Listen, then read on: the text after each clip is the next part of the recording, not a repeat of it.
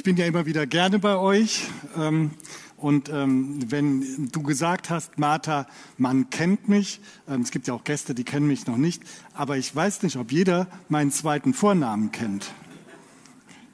Ich heiße nämlich Ernst Detlef Pieper. Mein Kürzel ist EDP.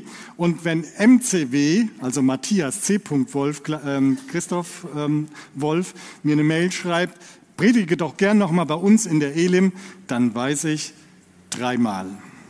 Was er mir nicht in die EDP-Mail geschrieben hat, ist, dass ich ähm, einen Fächer mitbringen soll. Aber ähm, ich will ihn jetzt nicht, Martha, der würde mich stören. Ähm, das ist doch wunderbar. Ich will mich über Hitze auch gar nicht beklagen. Ich freue mich einfach drüber, dass wir schönes, gutes Wetter haben. Ähm, was ich noch sagen will, ähm, ich habe zwei Berufe. Ich bin Bautechniker und ich bin Pastor und arbeite in beiden Berufen. Ich bin mit einer wunderbaren Frau verheiratet, Dorothea Pieper. Sie ist Architektin und ich ihr Angestellter. Ähm, und ich bin Pastor und arbeite eben als Pastor in dem Netzwerk gemeinsam für Hamburg und ähm, habe ein Quiz mitgebracht. Zur Bibel die Frage. Wie nennt man den Stammvater der Juden? Abraham habe ich gehört, richtig. Ähm, jetzt kommt es jetzt ein bisschen schwieriger, ähm, eine Frage zur Religion. Wie nennen die Muslime ihren Stammvater? Abraham, ja, nee, das, das war der Prophet. Abraham ist der Stammvater. Und ähm, wir Christen, wie nennen wir unseren Stammvater? wenn man mal über das Neue Testament hinausguckt? Abraham. Also wer von euch sagt, natürlich habe ich den Namen Abraham schon mal gehört, der hebe bitte jetzt die Hand. Alle. Das ist ein total berühmter Mensch. Und ich glaube, wenn man alle Muslime, Juden und Christen in der Welt fragen würde, kennt ihr Abraham? Da würde jeder sagen, jo, den kennen wir. Abraham, diese Gestalt, ist tief verwurzelt in unserer Gesellschaft und Zivilisation. Grund genug, dass wir heute uns mit Abraham beschäftigen. Ähm, übrigens auch für uns Hamburger Grund genug für einen guten Umgang in Hamburg miteinander. Ähm, auf der Hohen Weide, nähe Grindel, ist die Synagoge der circa 3500 Juden. Die erste in Deutschland gebaute Moschee ist hier in Hamburg in der Wickstraße. Auch das ist Grund genug zu sagen, wir begegnen einander, weil wir haben die gleiche spirituelle Wurzel, nämlich Abraham, mit Respekt und Wertschätzung.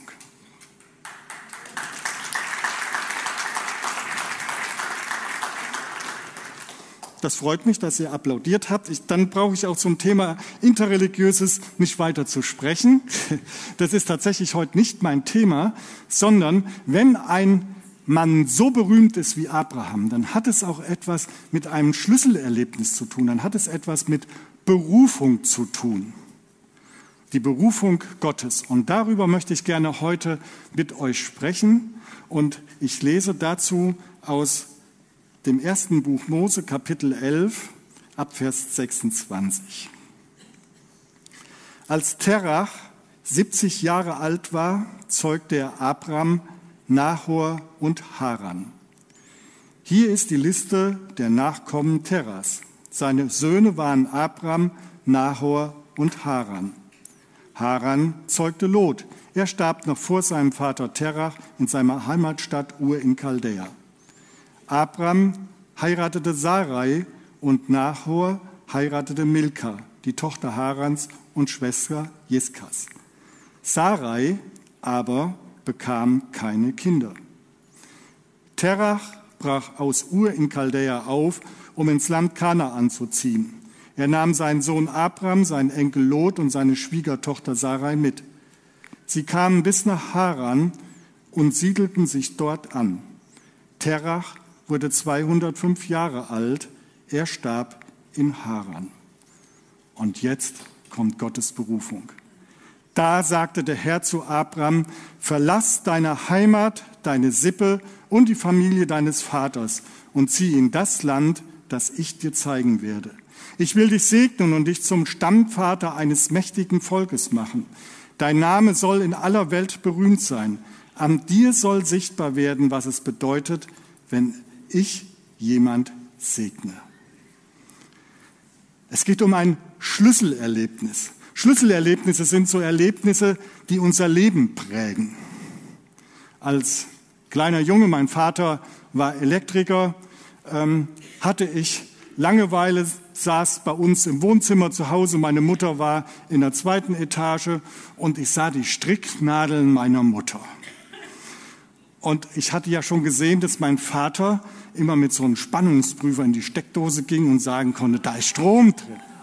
Also habe ich als Junge gesagt, so, ich bin jetzt wie Papa. Ich gehe mit den Stricknadeln in die Steckdose und kurz bevor ich einen Schlag bekomme, dann weiß ich, da ist Strom drin.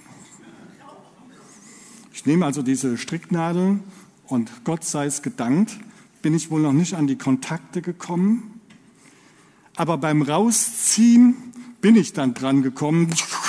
Und ich weiß noch, dass es einen Riesenschlag gegeben hat und ich irgendwie ähm, dann auf den Boden gekniet habe und meine Mutter, Mütter haben ja so eine Intuition, kam dann die Treppe runtergelaufen, machte die Wohnzimmertür auf, ich kniete vor der Steckdose, zitterte noch total und sie sagt, Detlef, was hast du denn da gemacht? Ich sage, nix. Ihr könnt mir glauben, Nie wieder im Leben werde ich mit Stricknadeln prüfen, ob Strom in der Steckdose ist. Bei einem so einem Schlüsselerlebnis, über das wir aber heute sprechen möchten, das, um was es da bei Abraham geht, das ist ein ganz einschneidendes, lebensprägendes Erlebnis. Das ändert komplett das Leben. Gottes Berufung. Und ich möchte drei Aspekte dazu heute vorstellen. Erstens, Berufung ist kraftvoll. Zweitens, Berufung ist Gottes Ruf zum Glauben. Und drittens, Berufung heißt Vertrauen. Berufung ist kraftvoll. Wie kraftvoll Gottes Wirken im Leben Abraham ist, entdeckt man, wenn man da tiefer einsteigt. Wenn man die ersten elf Kapitel durchliest im ersten Buch Mose, sieht man, dass es noch eine Familie gibt, nämlich die von Terach, die noch eine Ahnung hat von Gott. Alle anderen haben die Ahnung von Gott, wer er wirklich ist, vom wahren Gott verloren. Und wenn man dann noch mal genauer einsteigt, kapiert man, wie kritisch die Situation war. Zur damaligen Zeit hatten, hatte der Name immer auch eine Bedeutung. Wisst ihr, was Terach heißt? Der Vater von Abraham hieß ja Terach. Das heißt Mond. Und Ur in Chaldea war ein Zentrum des Mondkultes. Das heißt also, selbst die letzte Familie war im Begriff, die Beziehung zu Gott zu verlieren. Die waren geistlich ausgetrocknet. Die wussten nicht mehr, wer wirklich Gott war. Und sie waren nicht nur geistlich ausgetrocknet. Da gibt es diese Bemerkung, dass Sarah, die Frau von Abraham, keine Kinder bekommen konnte. Für uns ist es auch schlimm, wenn man als Ehepaar keine Kinder bekommt. Das ist emotional, muss man das verarbeiten. Zur damaligen Zeit war es aber nicht nur ein, eine emotionale Herausforderung, sondern auch eine existenzielle. Wer keine Kinder bekommen konnte, für die war die Existenz am Ende. Da gab es keinen Sozialfonds.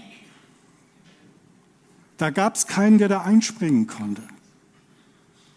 Wir müssen sagen, Kapitel 11, Ende Kapitel 11 war das Ende im Leben von Abraham und Sarah und der ganzen Familie. Die standen kurz vor dem Aus. Das finde ich total spannend. Wir hatten heute beim ersten Gottesdienst auch ein Bild von einem, wo es um einen, ja, um genau die Situation geht, dass man am Ende ist. Heute hatten wir das wieder. Ihr Lieben, wir kennen das, dass, wo wir am Ende sind, wo wir plötzlich Schicksalsschläge erleben, wo wir den Eindruck haben, da wird uns der Boden unter den Füßen weggerissen, dass wir auch anfangen, Gott zu fragen, warum denn? Und dass auch unser geistliches Leben anfängt zu trocknen. Kapitel 11 war das Ende der Geschichte für Abraham und Sarah. Und dann kommt Gott und schlägt mit Kapitel 12 und seiner Berufung ein neues Kapitel, ein lebensvolles Kapitel im Leben Abrahams auf. Und das dürfen wir auch heute erleben, dass Gott aus dieser Situation heraus, wo wir meinen, wir stehen am Ende, uns beruft und kraftvoll mit seinem ganzen Retterwillen und seinem ganzen Rettersein uns in ein neues Kapitel hineinführt. Gottes Berufung ist kraftvoll. Bis heute. Es wird besonders deutlich in einem Gedicht von Sarah Brendel, das hat sie mal irgendwo aufgesagt und es hat mich so tief berührt, dass ich es auswendig lernen musste. Und es ist auch gleichzeitig die Brücke zu meinem zweiten Punkt, Berufung ist Gottes Ruf zum Glauben. Nicht normal, irreal. Der Weg, auf dem ich gehe, ist schmal und trotzdem scheint alles so klar. Tief in mir sprudelt eine Quelle, feurige Welle, singt, schwingt, die Angst versinkt. Es geschah in jener Nacht, ich hatte längst nicht mehr an das Morgen gedacht. Das Leben hatte ich verlacht in seiner bösen Pracht, schien mir alles wie gemacht. Die Worte durch die grelle Pforte waren wie eine Blume, die im Feuer verdorrte. Doch das Lachen des toten Gesichts veränderte sich im Schein jenes Lichts. Es hinterblickte die falsche Sicht und sah sich selbst vor Gericht. Dort taumelte sie die geschlagene Wahrheit. Doch wurde nach wenigen Schritten zur über alles leuchtenden Klarheit. In der Ferne erkannte ich die Verwandlung im eigenen Haus, den Tausch im eigenen Haus. Unter der Lampe, ich spürte, wie es brannte, das Licht mich entflammte und die Schwere der Jahre in einer Sekunde verbrannte. Ja, der Tausch begann im eigenen Haus. Ich war nicht im Rausch, ich war getroffen, plötzlich so zerbrochen über die Leichtsinnigkeit, die verschwendete Zeit. Wie durchbohrt stand ich da und sah mich, wie ich war. Gefesselt in Lügen, Bosheit war mein Verfügen, Gier und Betrügen mein Vergnügen. Doch nun stand ich da und ich sah, meine Augen erblickten dich. Und das erste Mal wusste ich, du bist real. Und ich spürte dich so klar, so unbeschreiblich nah. Da fiel es ab von mir, das Geschwür. Es fiel einfach zu Boden. Und ich begann zu atmen und blickte unentwegt zu dir, von mir zu dir. Berufung ist Gottes Ruf, Gottes Einladung zum Glauben. Es ist ein ganz besonderer Schlüsselmoment, wo uns plötzlich bewusst wird, Gott ist real. Ich bin gemeint.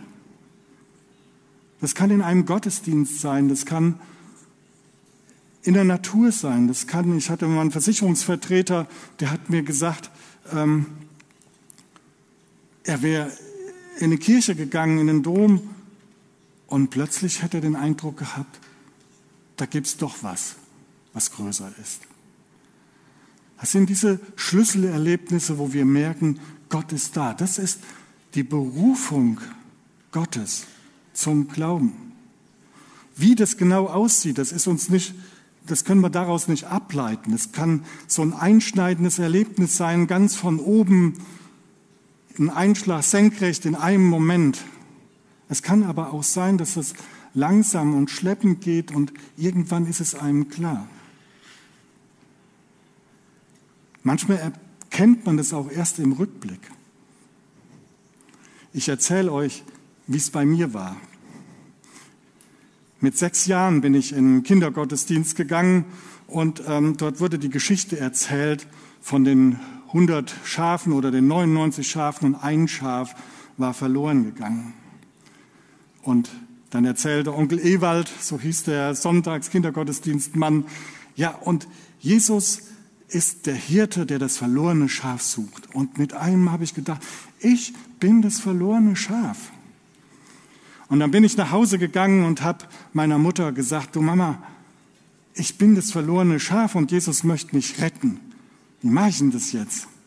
Und dann hat meine Mama gesagt, wir beten, du sagst das Jesus und dann beten wir zusammen. Dann sind wir auf die Knie gegangen, ich habe gebetet und meine Mama hat dann auch noch gebetet und hat gedankt und dann guckte sie mich an und strahlte über das ganze Gesicht. Ich glaube, jede Mutter, jede Mutter würde dann auch so strahlen und sagte, und Detlef, freust du dich?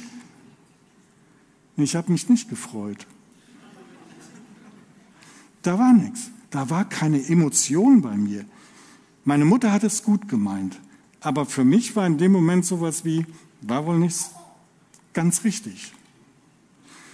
Mit zwölf Jahren wurde ich dann getauft. Es war eine kleine Gemeinde und ähm, dann wurde in die Hausmeisterwohnung gegangen, Wasser in die Badewanne und dann bin ich in der Badewanne getauft worden. Wieder kein emotionales Highlight. Mit 26 Jahren entdeckte ich so einen Knubbel in meiner Wange.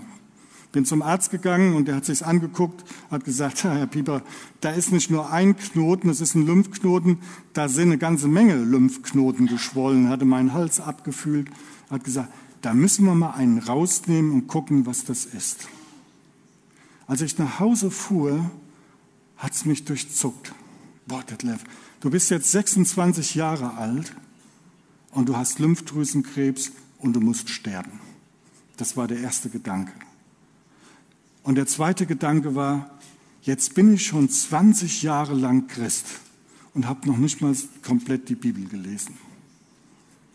Und dann habe ich gedacht, ich möchte mein Leben Jesus ganz geben und habe nochmal so ein Hingabegebet gesprochen.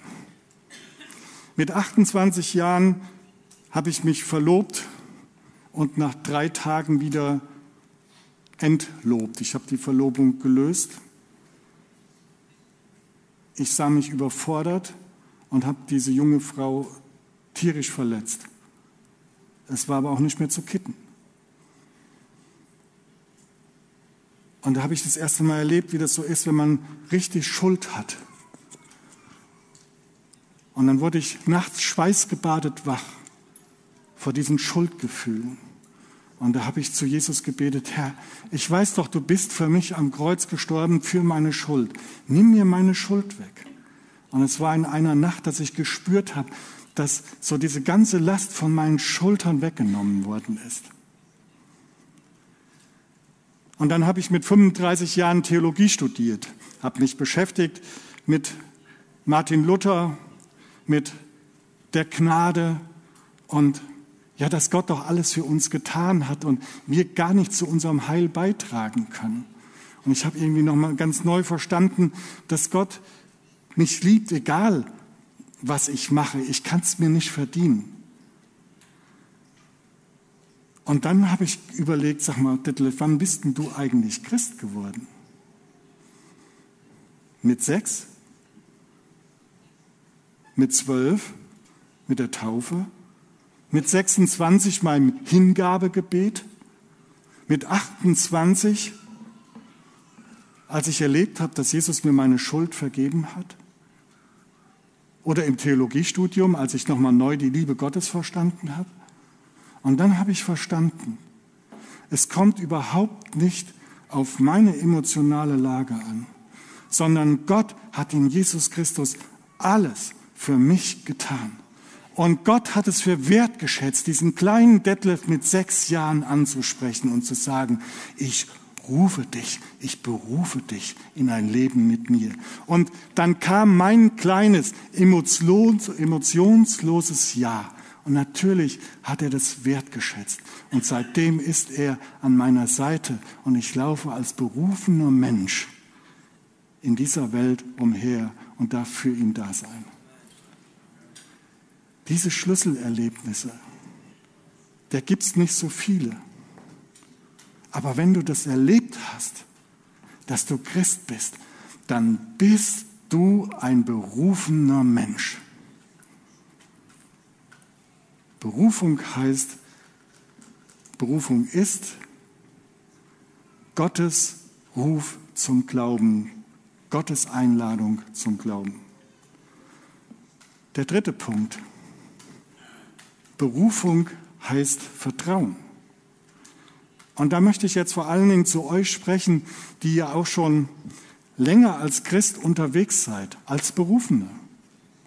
Wenn wir als Christen Berufung hören, dann denken wir oft an so einen speziellen Auftrag, den wir bekommen, wo dann auch ganz klar ist, was zu tun ist. Wir möchten die Sicherheit haben, damit wir wissen, was wir tun sollen. Als junger Mensch ist das, dass man dann fragt, Gott, ich möchte dir ja nachfolgen, aber sag mir, was soll ich für einen Beruf aus äh, erlernen? Welche Ausbildung soll ich machen? Was soll ich studieren? Wo kann ich dir dienen? Oder als Älterer fängt man dann auch an zu fragen und fragt, ja, zeig mir die Berufung. Ich musste das als Christ lernen, dass Berufung nicht heißt, dass ich weiß, was ich genau tun soll, sondern im Vertrauen loszugehen. Als 30-Jähriger, ich war im Siegerland, arbeitete im Architekturbüro, hatte eine Silvesterfreizeit hinter mich gebracht und hatte dort nochmal was von Paulus gehört, der rausgegangen ist.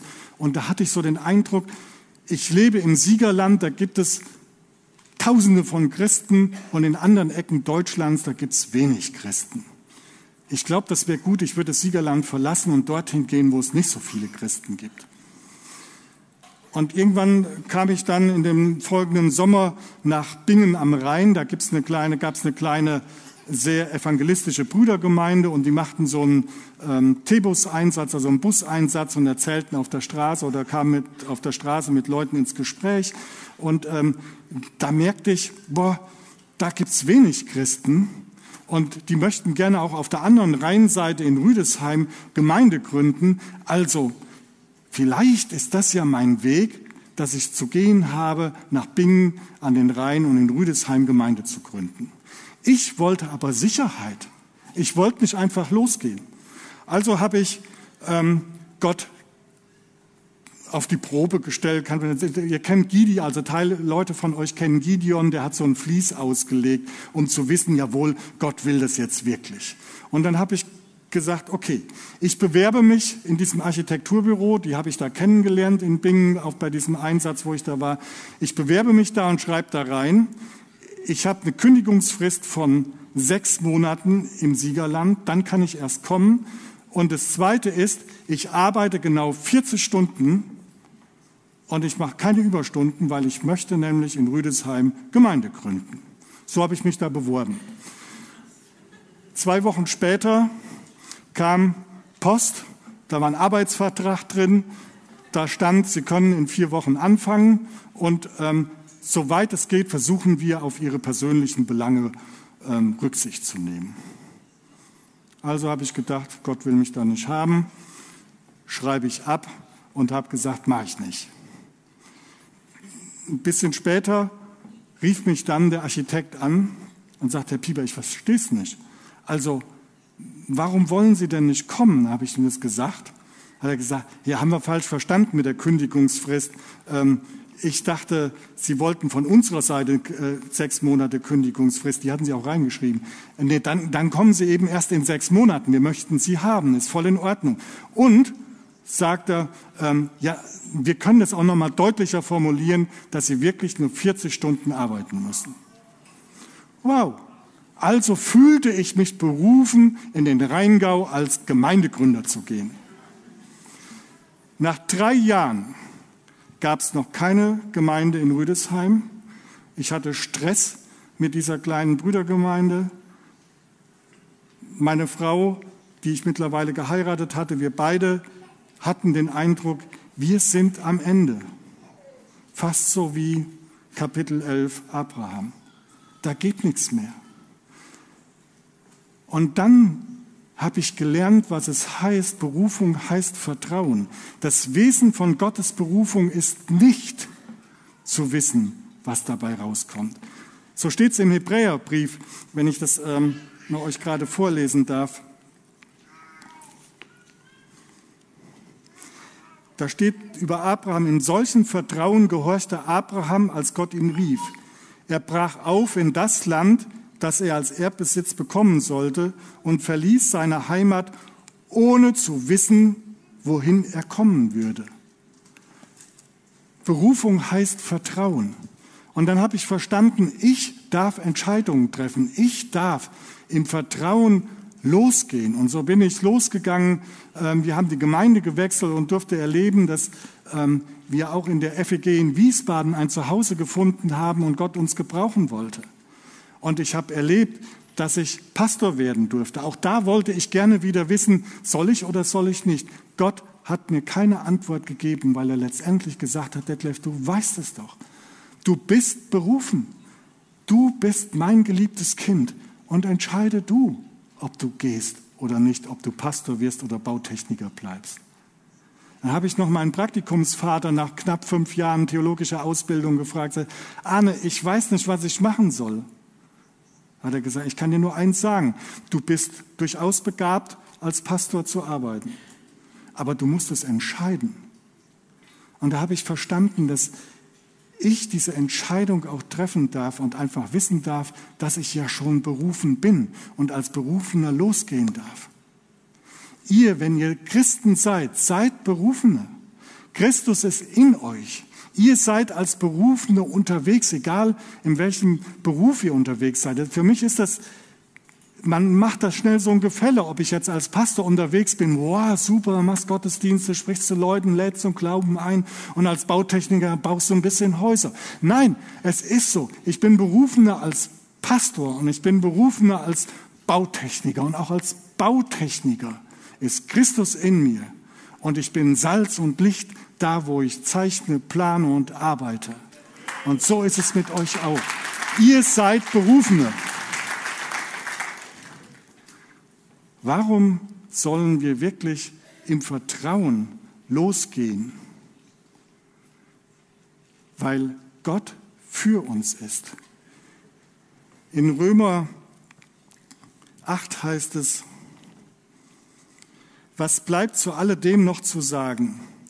Gott selbst ist für uns. Wer will sich dann gegen uns stellen? Er hat seinen eigenen Sohn nicht verschont, sondern hat ihn für uns alle in den Tod gegeben. Wenn er uns aber den Sohn geschenkt hat, wird er uns dann noch irgendetwas vorenthalten? Nein, das wird er nicht. Wisst ihr, wenn wir als Menschen so unterwegs sind, dann baut sich langsam Vertrauen auf. Dann lerne ich zum Beispiel Martha kennen als die Assistentin von Matthias Wolf und wir kommen in Kontakt und wir haben die ersten Gespräche und irgendwann verstehe ich, wenn ich sie länger kennengelernt habe, der Martha kann ich vertrauen. Gott erwartet von uns, dass wir im Erstvertrauen und im Vertrauen auf ihn losgehen. Warum darf ich das tun? Weil Gott alles für uns getan hat. Er hat alles für dich getan. Er hat Jesus Christus dir geschenkt und er ist auferstanden und er hat alles getan und wird dir nichts vorenthalten. Darum dürfen wir wie Abraham Schritte im Glauben tun. Amen.